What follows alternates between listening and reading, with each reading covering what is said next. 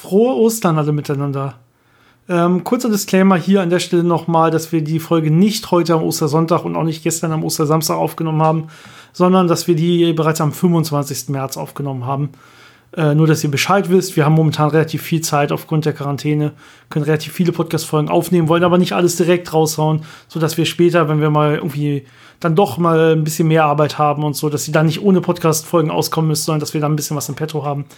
Aber wie, äh, ja, bleibt auf jeden Fall heute gesund, äh, bleibt zu Hause, aber feiert trotzdem schön Ostern äh, mit eurer, ja, Wohngemeinschaft. Ähm, äh, telefoniert am besten mit euren Großeltern und so weiter und äh, lasst es euch trotz Quarantäne nicht versauen. Lasst es euch gut gehen und jetzt viel Spaß mit dieser Folge.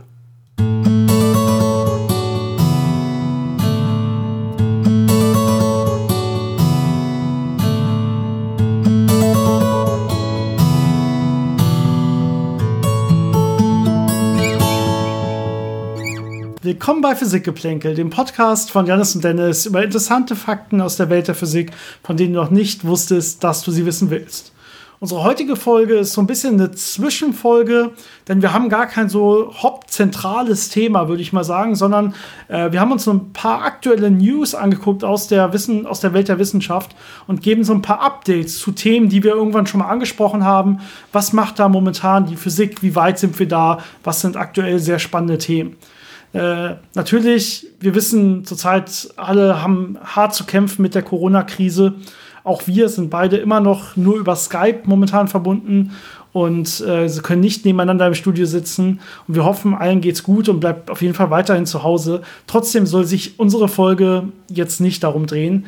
So ein bisschen mit Zahlen gespielt und das exponentielle Wachstum angesprochen hatten wir ja schon in der letzten Folge.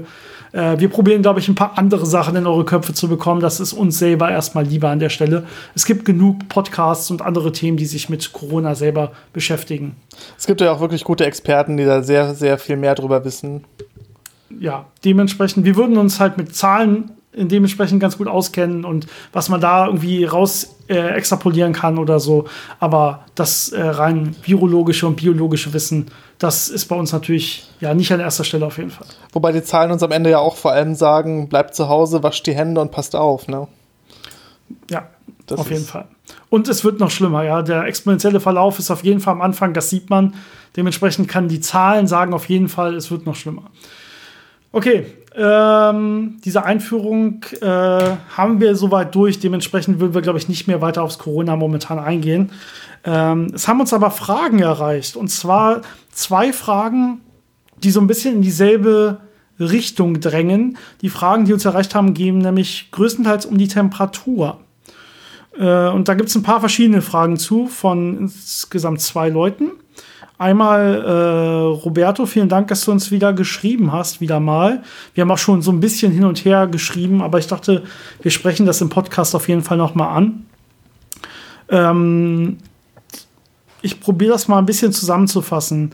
Da geht es im ersten Teil geht so ein bisschen, ähm, wie sieht das eigentlich mit der Temperatur aus, äh, wenn ich zum Beispiel sehr nah an einem schwarzen Loch bin. Da vergeht ja die Zeit langsamer ändert sich dann da auch die Temperatur mehr oder weniger, weil das alles ein bisschen langsamer abgeht, ist es dementsprechend kälter, weil man kann sich ja denken, Temperatur auf mikroskopischer Skala ist Bewegung von Teilchen.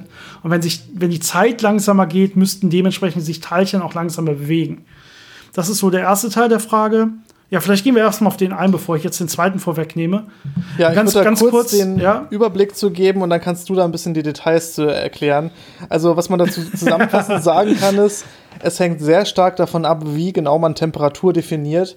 Und dieses Thema war schon äh, seit Anfang an, also selbst Einstein und so haben da schon drüber diskutiert, war immer eine Frage, wie man das sieht und äh, auf welche Ergebnisse man da kommt. Also es gibt Leute, die sagen, es wird, wenn sich ein Objekt bewegt, es wird wärmer, manche sagen, es wird äh, kälter, manche sagen, es bleibt gleich. Und es hängt sehr stark davon ab, wie man das definiert. So, jetzt genau, Details. also natürlich wissenschaftlich ist das eindeutig und das ist keine Frage, wird das wärmer oder wird das kälter und da sind sich die Physiker nicht einig, sondern man ist sich quasi nicht einig, in wie man Temperatur definieren kann für solche Systeme. Das ist das Problem. Wenn man die, wenn man klar sagt, wie man es definiert hat, ist das Ergebnis mehr oder weniger klar. Und eine Frage, die, sie, die man sich zum Beispiel stellen kann, ist, wenn ich die klassische Thermodynamik nehme und thermodynamischen, den ersten Hauptsatz zum Beispiel, und ich gucke mir einfach an, ist die Temperatur, wie sie da definiert ist. Und da ist sie ja als ja, rein statistische Größe definiert, als Mittelwert der Bewegungsenergie von vielen, vielen Teilchen, ähm, ist die Lorentz-invariant. Das heißt, verändert sich die, wenn ich jetzt eine Lorentz-Transformation anwende, das heißt, wenn ich jetzt die zum Beispiel sehr, sehr schnell bewege.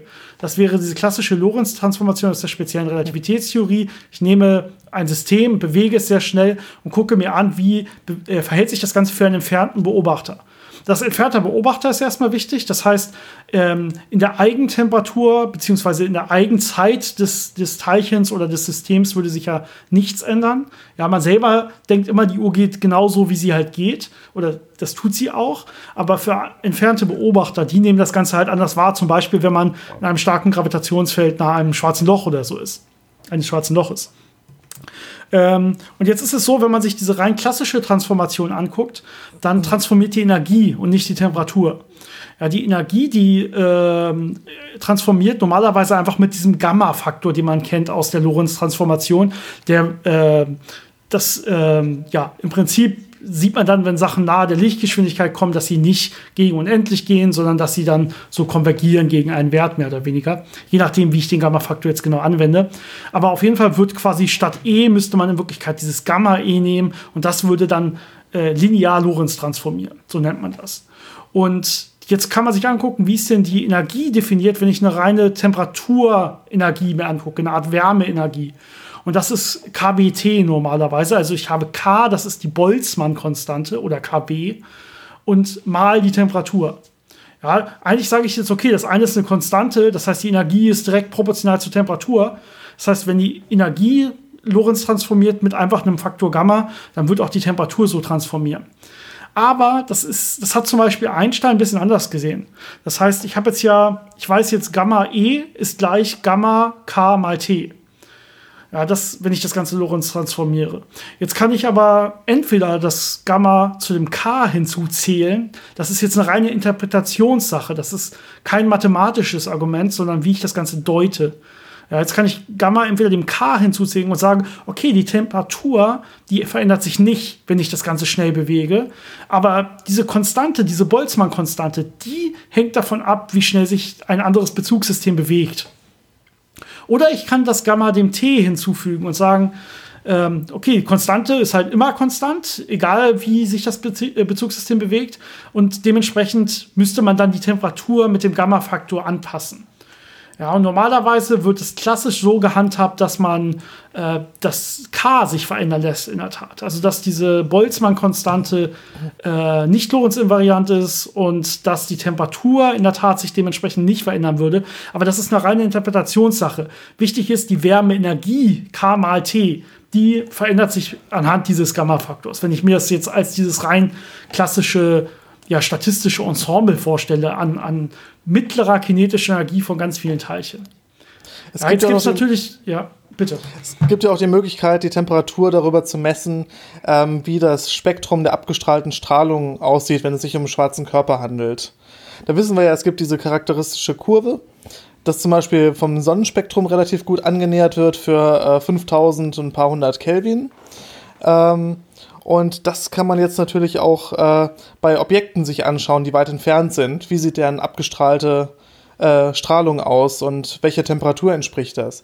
Und da würde man natürlich einen Unterschied sehen, wenn man nah an einem schwarzen Loch ist, weil das halt äh, gegen die gravitative Rotverschiebung äh, anlaufen muss quasi. Also das Licht muss ja aus diesem Gravitationspotenzial äh, wegkommen und dadurch würde es dann natürlich äh, dementsprechend äh, kälter werden. Man kann es aber natürlich auch so definieren, dass man sagt, äh, ich kann Temperaturen nur dann vernünftig messen, wenn ich äh, Systeme in thermischen Kontakt bringe. Das heißt, ich müsste das System von da zu mir holen, dann in thermischen Kontakt bringen und könnte dann sagen, was die Temperatur ist. Und das kann natürlich dann wieder ein bisschen anders, äh, das Ergebnis kann natürlich ein bisschen anders sein, je nachdem, äh, wie dieser Prozess stattfinden würde und wie man dann entsprechend Temperatur definiert am Ende. Genau, aber das Wichtigste sagst du, sagtest du hier schon. Wir haben ja gerade, wenn es um eine gravitative Rotverschiebung geht, es geht hier also nicht um eine, ich bewege das irgendwie ganz, ganz schnell oder so, also diese rein ähm, ja, spezielle relativistischen Effekte, sondern wenn ich mir allgemein relativist relativistische Effekte angucke, dann muss schon die Strahlung, die das Ganze aussendet, wird schon auf dem Weg zu uns hin ja diesen Potenzial hochlaufen, also Energie verlieren. Und dementsprechend wird es für uns auch kälter aussehen, als es ja für die Beobachter dort aussehen würde. Ja, dementsprechend kann man schon sagen, ja, in Wirklichkeit, wenn man das so betrachtet, wird es quasi kälter, aufgrund dieser Nähe zu einem schwarzen Loch zum Beispiel. Also man muss hier einfach physikalisch immer klar definieren, über was rede ich hier, über welche Art von Temperaturdefinition rede ich hier. Da geht es ja auch noch, ähm, die Frage geht in der Tat auch noch weiter mit, wie kann ich überhaupt mir äh, Temperaturen zum Beispiel von einem Atom vorstellen, weil ich ja Temperatur, wie ich anfangs gesagt habe, eigentlich als rein statistischen Effekt habe von ganz, ganz vielen Atomen. Ist es denn überhaupt definiert für ein einzelnes Atom oder für ein einziges Ion? Und ähm, da wurde in der Tat, äh, steht noch mit in der Frage drin, auch schon mal davon gehört, dass Ionen, die alleine im Weltall vorkommen, mehrere Millionen oder Milliarden oder noch heißer Grad sein können. Und dann ist die Frage, okay, offensichtlich ist Temperatur definiert für so einzelne Teilchen. Wie ist überhaupt die Temperatur auf solchen ja, quantenmechanischen Niveaus mehr oder weniger äh, wie ist die da definiert? Ja, ähm, es gibt noch eine andere Art, wie man Temperatur definieren kann. Und zwar äh, geht das äh, sehr stark über die Entropie. Das heißt, über die äh, Anzahl an Zuständen, die ein System einnehmen kann. Und äh, das ist gerade in der Quantenmechanik ein sehr gutes Maß, weil man da eben sehr äh, viel auf die Zustände von Atomen anguckt, ob das jetzt äh, einfach nur die Elektronenzustände sind oder ob das Bewegungszustände sind, zum Beispiel auch in einem Potential. Also wenn so ein Atom jetzt in einer äh, magnetischen Falle gefangen ist, hat es natürlich äh, bestimmte Bewegungsmoden, äh, die eine bestimmte Energie haben. Und jetzt kann man sich angucken, wie dieses Verhältnis zwischen äh, welche Anzahl der Zustände, die dieses Atom bevölkern kann, habe ich und äh, wie verhält sich das mit wechselnder Energie. Und das gibt einem dann so einen Temperaturbegriff. Das heißt, auch da kann man äh, von Temperatur reden. Und in dem Kontext gibt es natürlich dann auch äh, ganz interessante Effekte, dass man zum Beispiel negative Temperatur haben kann. Ähm, das wäre zum Beispiel in einem Laser der Fall, wo man einfach eine Besetzungsinversion hat. Das heißt, wo höher gelegene Zustände mehr bevölkert sind als niedriger energetisch gelegene Zustände. Und das würde in dieser Temperatur, von diesem Temperaturbegriff her dann eine negative Temperatur bedeuten ja, negative Kelvin-Temperatur. Ja, also das, wo man mit der klassischen Thermodynamik sagen würde, das kann nie erreicht werden. Man kann schon 0 Kelvin nie erreichen, sondern nur sehr, sehr, sehr nah rankommen. Aber in dem Fall, je nachdem, wie man es halt definiert, ist das dann doch wieder möglich. Also man muss immer klar dazu sagen, was man meint. Ähm, da kommt auch so ein bisschen die Entropie wieder ins Spiel, weil Janis ja eben erzählt hat, somit es hängt ein bisschen von der Möglichkeit, äh, der, der, der Anzahl der möglichen Zustände und sowas ab. Das ist dann auch in der Tat, darüber kann man dann wieder die Entropie definieren. Äh, und dann hört man teilweise solche Sachen wie, ähm, ja, da kann man ja, die Entropie wird ja auch in den thermodynamischen Hauptsätzen wieder direkt mit der Temperatur verknüpft. Ähm, also das hängt irgendwie alles so ein bisschen zusammen, aber es gibt verschiedene Definitionen für die Temperatur, je nachdem, wo man sich das gerade anguckt und was gerade hier am sinnvollsten ist. Und man muss es einfach dazu sagen. Ähm, ich glaube, viel genauer können wir hier nicht werden, ohne wirklich irgendwelche quantenmechanischen Matrizen anzuschauen oder so. Es ist schon ein sehr komplexes Thema und da kann man sehr viel drüber lernen und sehr viel drüber diskutieren und ja. Ähm, aber wir bleiben mal bei der Temperatur, aber gehen jetzt zu der ganz, ganz ja, klassischen Thermodynamik, zu der Temperatur, die auch alle so aus der Schule kennen. Und zwar hat uns das der äh, Jan hat uns das geschrieben, gefragt. Ähm, und zwar geht's, er hat probiert, was zu berechnen. Und zwar hat er probiert zu berechnen, ähm, Moment, da, äh, Beispiel, wenn man beim Grillen das Bier, das kalt gestellt werden soll, ähm, das tut man in einen Bottich, der aus Eis oder Eiswasser ähm, besteht oder voll ist mit Eis oder Eiswasser. Die Frage ist dann, wie lange bleibt das Eis kalt, beziehungsweise wie viel Eis braucht man dann, um einen Kasten Bier für den ganzen Nachmittag kalt zu stellen. Ja, und eigentlich würde man erstmal annehmen, ha, das sind ja ganz klassische, ist eine ganz klassische Schulaufgabe. Wir gucken uns hier so ein paar Wärmekapazitäten an und dann gucke ich mir an, okay, was passiert eigentlich? Ja, wir haben ja Eiswasser und wir haben am besten das Bier in dem Eiswasser stehen. Das heißt, wir haben direkten Kontakt. Und jetzt gucke ich mir an, okay, was passiert? Das Wasser wird jetzt erstmal ähm, natürlich, oder das Eis wird schmilzen, das heißt, das Eis wird wärmer werden. Das ist, sagen wir mal, auf minus 10 Grad oder sowas. Das wird jetzt wärmer, wärmer, wärmer werden, bis es irgendwann 0 Grad hat. Jetzt muss man noch ähm, ja sowas äh, etwas hinzufügen, was man Schmelzenthalpie nennt. Das heißt, man braucht jetzt noch Energie im Prinzip, um diese Eiskristalle zu knacken und um aus Eis dann Wasser zu, zu erzeugen. Das heißt, es geht jetzt hier nicht linear weiter, sondern es braucht jetzt einen Schub, damit das Ganze erstmal schmilzt. Das ist die Schmelzenthalpie und von da haben wir dann quasi wir haben aus 0 Grad kaltem Eis, haben wir dann 0 Grad kaltes Wasser gemacht. Und das Wasser kann jetzt wieder wärmer werden durch die Umgebungstemperatur. Und das wird dann mehr oder weniger wieder diesen linearen Anstieg haben, dieses, dieses Wärmerwerden. Ähm, und äh, das kann man relativ schnell ausrechnen, ja, wo zum Beispiel ähm, da so eine Mischtemperatur wärme. Ich habe das und das Eis und ich habe die und die Umgebungstemperatur. Und dann guckt man sich an, na, ja, wie ist, wie ist da die Mischtemperatur von dem Bier zum Beispiel. Aber Jetzt die Frage war ja zum Beispiel, wie lange, wie viel Eis muss ich haben, damit es den ganzen Nachmittag über kühl bleibt? Oder wie schnell passiert dieses Abkühlen eigentlich? Und da fängt es an, keine triviale Schulaufgabe mehr zu werden, weil in all diesen Formeln haben wir keinen Zeitfaktor. Die genau. Zeit, ja. Man braucht halt dann den Wärmetransport. Also wie schnell wird Wärme in das System hineintransportiert und äh, erwärmt damit alles, was man da hat. Und das ist sehr schwer äh, einfach so zu berechnen. Da muss man halt wirklich genau wissen, welche Umgebungstemperatur hat man und welche äh, Wärmeübertragungsprozesse hat man, die wie stark wirken. Zum Beispiel hat man äh, sehr viel Luftzirkulation, die warme Luft heranbringt und damit effektiv Wärme anbringt. Äh, hat man eine direkte Wärmeleitfähigkeit. Ähm, aus der Umgebung oder hat man das System gut isoliert? Hat man Strahlung, also hat man zum Beispiel Sonnenlicht, das da drauf scheint oder nicht? Ähm, und all das sind äh, schon eher komplexe Faktoren, die nicht so einfach sind, äh, einfach aus, aus grundlegenden Annahmen zu berechnen. Was man natürlich tun kann in so einer Situation ist, dass man ein Experiment macht. Und zwar, dass man sich ein System. man kühlt einfach Bier und trinkt es am Ende. Super. Uh. so ungefähr. Ähm, man, man, präpariert sich halt ein System, wo man genau weiß, welche Temperatur hat es, welche Temperatur das Eis und wie viel Eis habe ich und wie viel Flüssigkeit habe ich, die ich kalt halten möchte. Und dann kann man das unter verschiedenen Bedingungen einfach äh, so lange stehen lassen, bis es warm geworden ist. Das heißt, man muss immer die Temperatur wieder messen. Und dann weiß man ungefähr äh, bei der Systemgröße, wie viel, wie schnell kommt wie viel Energie von außen ran. Und das kann man dann als, als quasi als, äh, ähm, ja, als, als experimentell bestimmte Faktoren benutzen, um hinterher zu sagen, okay, ich habe jetzt eine größere Menge an Eis, ich habe eine größere Menge an Bier. Ähm, aber das ist ungefähr meine Wärmeleitfähigkeit aus der Umgebung bei Sonnenschein bei 23 Grad und dann kann ich das ungefähr abschätzen, wie lange das hält. Da haben wir übrigens jetzt spontan keinen Wert zu. Also wir haben jetzt weder das Experiment gemacht, noch dazu jetzt lange gesucht, ob irgendwo Literaturwerte existieren.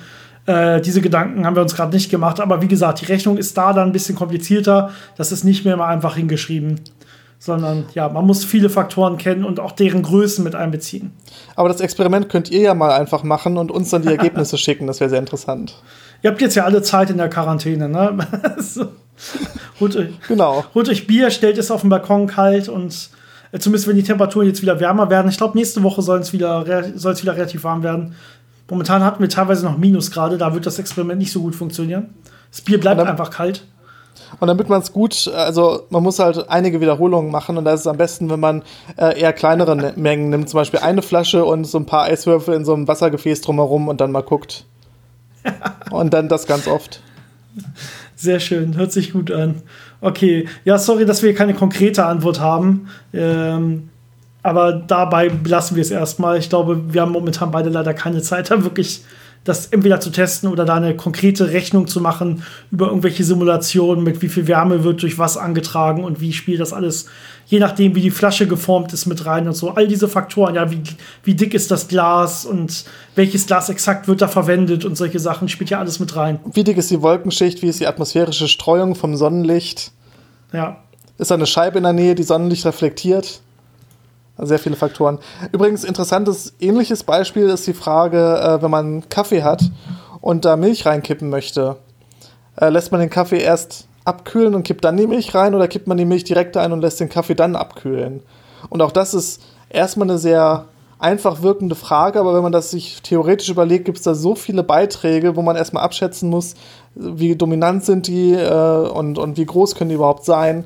Zum Beispiel äh, kann man sich überlegen, dass wenn sich die Farbe von dem Kaffee durch die Milch ändert, dass dann die Abstrahlung äh, sich verändert, weil es dann kein Schwarzkörper mehr ist, sondern eher ein grauer Körper. Äh, man kann sich überlegen, dass Milch ja Fett enthält, das heißt, dann bildet sich oben eine Fettschicht, die vielleicht Wärme äh, Fluss verhindert und so weiter und so weiter. Also da kann man sich auch sehr viele detaillierte Gedanken drum machen, aber auch da ist es am Ende am einfachsten, das einfach zu messen. Wir hatten auch schon mal von diesem tollen Effekt berichtet. Ähm, was kühlt schneller? Äh, kühlt es schneller, kühlt Sachen schneller, die vorher sehr heiß waren? Oder kühlen Sachen schneller, wenn sie vorher kalt waren?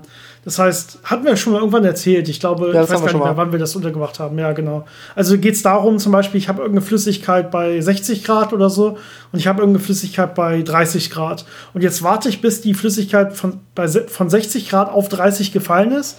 Und jetzt fange ich an zu messen. Jetzt habe ich also zwei Flüssigkeiten bei 30 Grad und gucke, wann sind die beide zum Beispiel auf 20 Grad oder auf 10 Grad runtergekommen. Und ich merke, dass die von 60 Grad ähm, ja, schneller abkühlt als die, die von 30 Grad kommt, obwohl ich bei beiden gleichzeitig anfange zu messen, also wenn beide bei 30 Grad sind zum Beispiel. Und da gibt es verschiedene Erklärungsversuche für, aber es ist noch nicht ganz klar in der Tat, warum das überhaupt der Fall ist. Ähm, also da spielen sehr, sehr viele komplexe Sachverhalte mit rein auf jeden Fall. Ähm, vielleicht fangen wir direkt mal jetzt mit dem, mit dem Hauptthema der Folge an, was ja auch aus vielen kleineren Themen besteht, nämlich einfach so ein bisschen ein paar Updates, ein paar ja, Wissenschaftsnews, würde ich sagen, anzubringen. Das haben sich einige von euch auch gewünscht und steht auch auf unserer Themenliste bei Patreon mit drauf. Und ähm, da wir gerade über Temperatur geredet haben, äh, man hat jetzt es geschafft, das erste Mal auch Temperatur über pures Vakuum zu übertragen. Und äh, zwar nicht als elektromagnetische Strahlung, sondern wirklich quasi Temperaturausgleich durch ein reines Vakuum. Wobei elektromagnetische Sachen da schon so eine gewisse Rolle spielen. Ja, aber es ist Und zwar nicht die Wärmestrahlung selber. Richtig, man hat ausgeschlossen, dass es einfach durch äh, Photonen übertragene Wärme ist, wie man das sonst kennt. Und zwar hat man äh, zwei sehr dünne Membranen, die sehr goldhaltig waren, äh, in einem Abstand von ein paar hundert Nanometern aneinander gebracht und äh, die auf unterschiedliche Temperaturen gebracht. Und man hat es dann quasi in Ruhe gelassen und beobachtet, dass mit der Zeit eine Thermalisierung eintritt. Das heißt, dass die beiden Temperaturen sich annähern. Und ähm, man weiß ziemlich genau, wie viel Photonen die abstrahlen würden und das äh, hat es nicht äh, ausgereicht, um das zu erklären, äh, sondern was man halt wirklich beobachtet hat, ist, dass durch, äh, durch die sogenannte Casimir-Kraft, das heißt wirklich durch Vakuumeffekte der Quantenmechanik, dass dadurch eine Kopplung zwischen diesen beiden Membranen auftrat, die dafür gesorgt hat, dass sie effektiv ja, Energie austauschen konnten und somit äh, auf eine gleiche Temperatur kommen konnten. Und zwar hatten wir das schon mal irgendwann in einer Vakuumfolge erzählt. Diese Casimir-Kraft ist halt, äh, ich erzeuge immer in einem Vakuum, also in einem quantenmechanischen Vakuum Teilchen-Antiteilchenpaare, die kurz aufflackern und dann wieder annihilieren. Quantenfluktuation wird das meistens genannt. Genau. Und wie viele davon auftreten, hängt davon ab, wie viele sogenannte mögliche Schwingungsmoden oder Energiemoden ich habe in diesem Vakuum. Das heißt, in einem normalen Vakuum sind das unendlich viele, die sind sehr, sehr dicht. Aber wenn ich jetzt äh, elektrisch Mo leitende... Ganz kurz, Moden heißt hier quasi Zustände, ja. Also wie viele verschiedene Energien kann das System annehmen? Das ist hier, was mit Schwingungs- oder Energiemoden gemeint ist. Genau. Aber wenn ich jetzt leitende äh, Flächen aneinander bringe, dann schränke ich die Möglichkeiten von diesen Moden ein. Das heißt, ich habe nur noch bestimmte Energiezustände, äh, die vorkommen können. Und jetzt habe ich also weniger Teilchenfluktuation zwischen diesen Flächen als draußen und effektiv habe ich dann einen Druck von außen. Das heißt, ich habe mehr Teilchenpaare, die von außen auf diese Flächen drücken und die zusammendrücken. Und diese Kraft hängt jetzt aber sehr empfindlich vom Abstand zwischen den beiden Flächen ab. Und also von diesen Membranen. Und wenn jetzt diese Membranen natürlich eine Temperatur haben und dadurch äh, so äh, ja, fluktuieren. Also eine Temperatur ist ja so eine ungeordnete Bewegung in einem Material. Das heißt, diese Membranen werden jetzt wackeln und dadurch natürlich diese Moden verändern. Das heißt, die Energie von den Teilchenpaaren dazwischen verändern und damit eben auch diese Casimir-Kraft, die zwischen den beiden Platten wirkt, verändern, je nachdem, wie diese eine Membran quasi verformt ist. Und dadurch kriege ich eine effektive Kopplung zwischen diesen, diesen beiden Membranen und dadurch mit der Zeit eine Thermalisierung.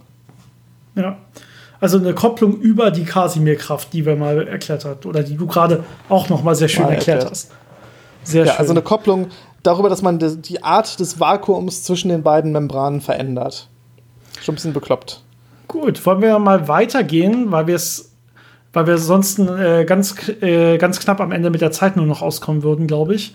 Äh, kurzer Bericht. Wir hatten öfter schon so ein bisschen erzählt über dunkle Materie-Verteilung in Galaxien zum Beispiel. Und äh, eine Sache, die man da immer schön sieht, ist die Rotationskurve. Man guckt sich an, wie schnell rotieren Sterne, äh, zum Beispiel in den Armen der Galaxien und wie sieht das aus, wenn ich weiter nach außen gehe. Und was man meistens sieht, ist, dass die ja nicht, dass die quasi eine gleiche Drehgeschwindigkeit haben, äh, was man eigentlich nicht erwarten würde. Man würde eigentlich erwarten, dass das Ganze nach hinten hin ja äh, abnehmen würde. Und das tut es nicht. Und das wird normalerweise erklärt mithilfe der äh, dunklen Materie. Diese Kurven, wo das dann immer nach hinten schön konstant bleibt, die werden immer ja einfach nur so weit gezeigt und dann wird irgendwann gesagt, jetzt ist die Galaxie zu Ende. Jetzt kann man aber wirklich das Ende der Galaxie so schön definieren, indem man einfach sich diese Kurve immer weiter und weiter und weiter anguckt. Und irgendwann bewegen sich die, äh, die Sterne dann doch wieder richtig, richtig langsam im Vergleich zu denen, die noch so zur Galaxie gehören, die quasi mitgeschliffen werden und noch durch diese Galaxieeffekte auch mit beschleunigt werden. Ähm, das heißt, irgendwann sieht man einen relativ scharfen Knick in diesen Rotationskurven der, äh, der Sterne in so einer Galaxie. Und da kann man jetzt wirklich klar, relativ klar sagen, hier ist das Ende der Galaxie. Da hört die Galaxie wirklich auf. Und das hat man jetzt das erste Mal richtig schön für die Milchstraße gemacht, für unsere Galaxie in der Tat. Das Hauptproblem ist ja, dass äh, weiter außen vor allem dunkle Materie vorkommt, aber wenig sichtbare Materie. Das heißt, es ist nicht sehr leicht zu messen, wie groß die Rotationsgeschwindigkeiten sind und wann eben dieser Punkt kommt, wann, wann dann wirklich die Rotationsgeschwindigkeit wieder abnimmt. Genau. So, äh, wie groß ist unsere Galaxie jetzt? Normalerweise sagt man äh, ja ungefähr 120.000 Lichtjahre müsste die Zahl sein. Das klingt auf jeden Fall realistisch. Genau. Typische Galaxiengröße. So, und jetzt, oh, genau, und jetzt hat man das Ganze vom, also als, als, als Durchmesser auch nochmal sich angeguckt, eben mit dieser neuen Methode und hat geguckt, wann sieht man jetzt diesen Knick wirklich und äh, wann sind die Sterne deutlich, deutlich langsamer als die, die sich, die noch zur Galaxie zählen, die sich noch mitbewegen.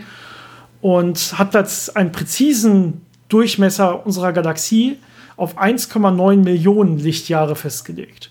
Das heißt, die Galaxie ist ja viel, viel, äh, viel, viel größer quasi, als man das eigentlich erwartet hätte. 1,9 Millionen Lichtjahre, das heißt ja ein Faktor, über Faktor 10. Ja. Das ist äh, beträchtlich. Genau. Ja, äh, Fehlerbalken ist 0,4 Millionen Lichtjahre in dieser Größe. Also 1,9 Millionen plus minus 0,4 Millionen Lichtjahre. Äh, im, am 21. Februar, also in dem Fall, wo wir jetzt gerade aufnehmen, ist es vier Tage her. Jetzt wisst ihr, dass wir am. Äh, nee, wir, März haben wir schon, richtig? 21. Die, die, Februar. Die Quarantäne macht komische Sachen mit uns. Also wir haben den ja. 25. März, nicht Februar. Wir haben keine Zeitmaschine. Und wir haben, ja, aber wir haben auch keine Zeitvorstellung mehr mit der Quarantäne hier. Jeder Tag ist identisch. Ja, das stimmt. Genau. Haben nicht die Supermärkte jetzt auch sonntags offen teilweise? Das heißt, es gibt gar keine Unterscheidung mehr. Okay. Ich glaube, sie dürfen sonntags aufmachen, aber die meisten weigern sich noch.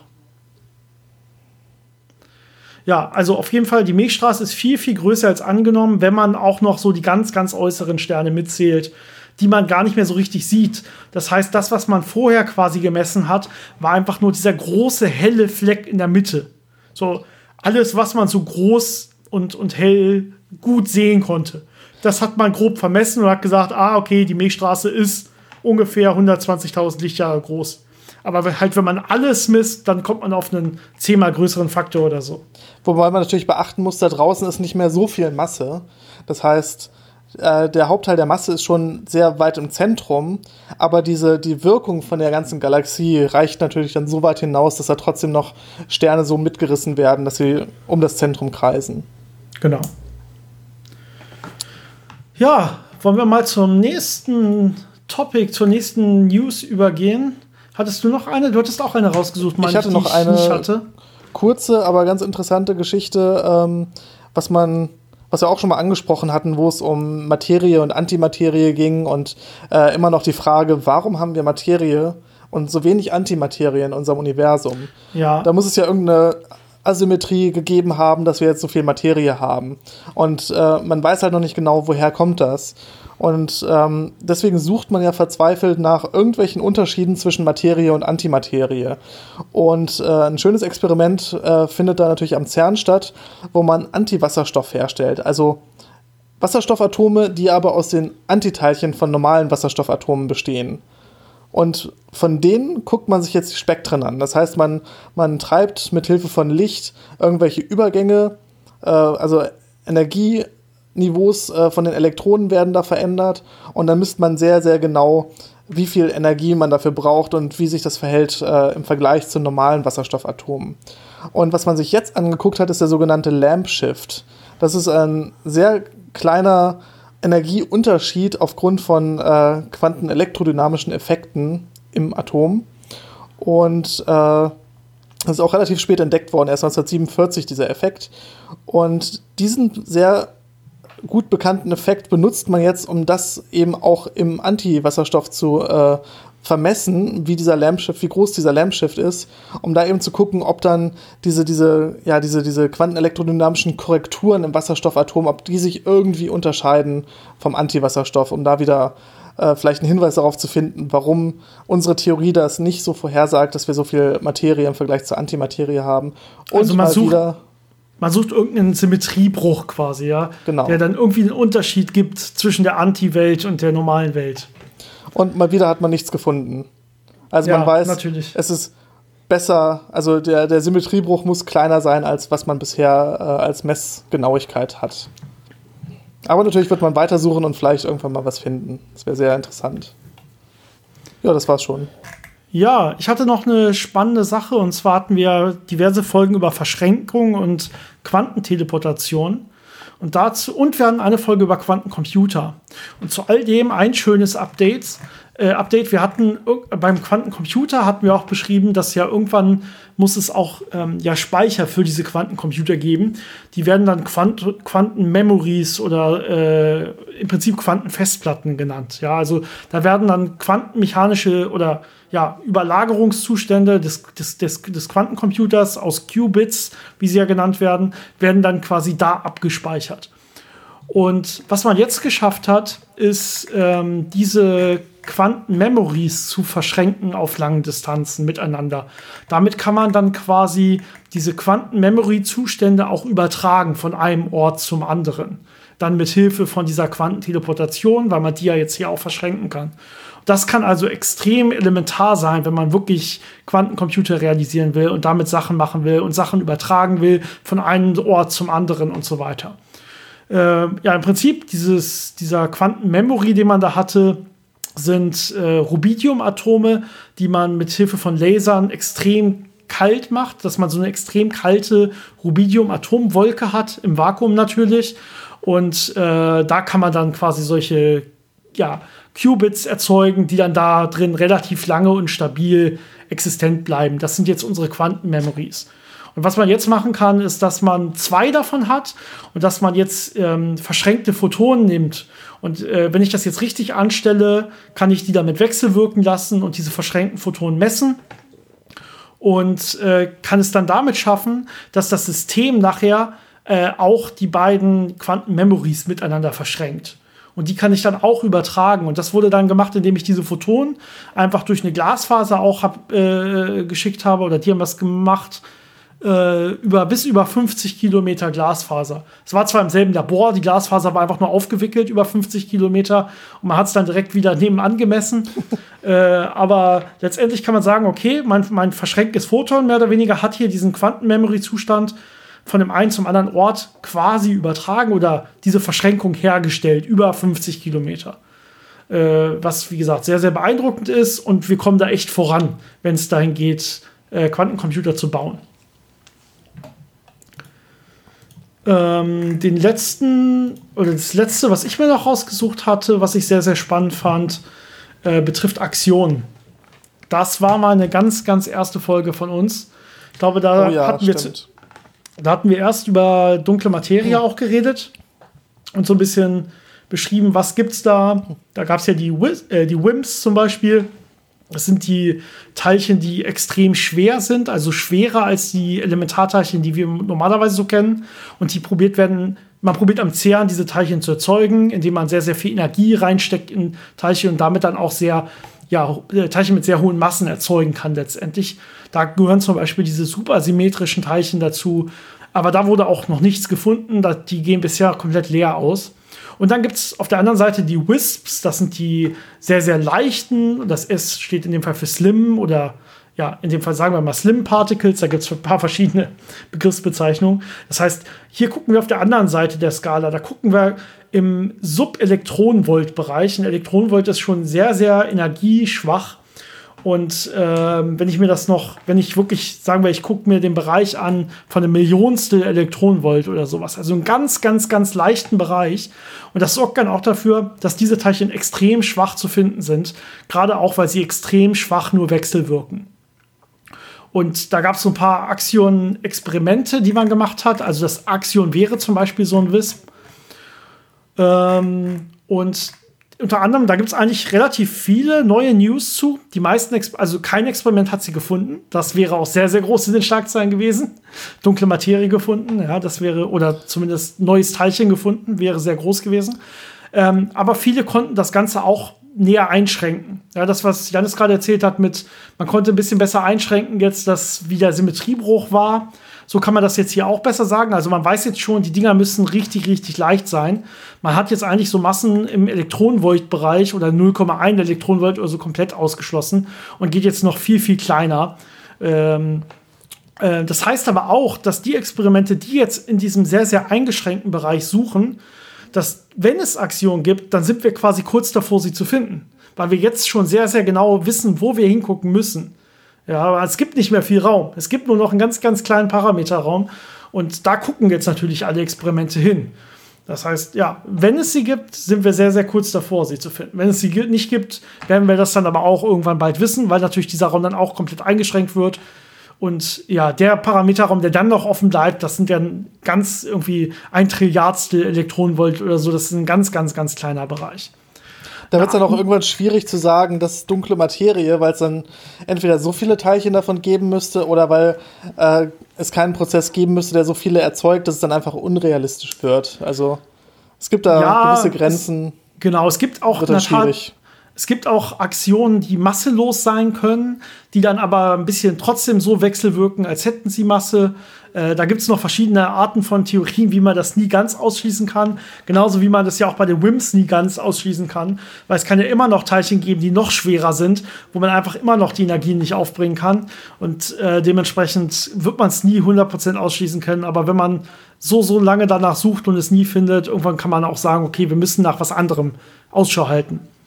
Eine andere Sache, die jetzt äh, richtig spannende Neuigkeiten ist bei diesen Aktionen, ist, dass man diese Aktion jetzt in der realen Welt mit Sachen, die wir schon kennen, relativ gut simulieren kann, weil man ja im Prinzip, wir nennen das Quasi-Teilchen gefunden hat, äh, die man erzeugen und manipulieren kann, die sich so verhalten, wie Aktionen sich verhalten sollten, wenn sie exakt der Theorie entsprechen.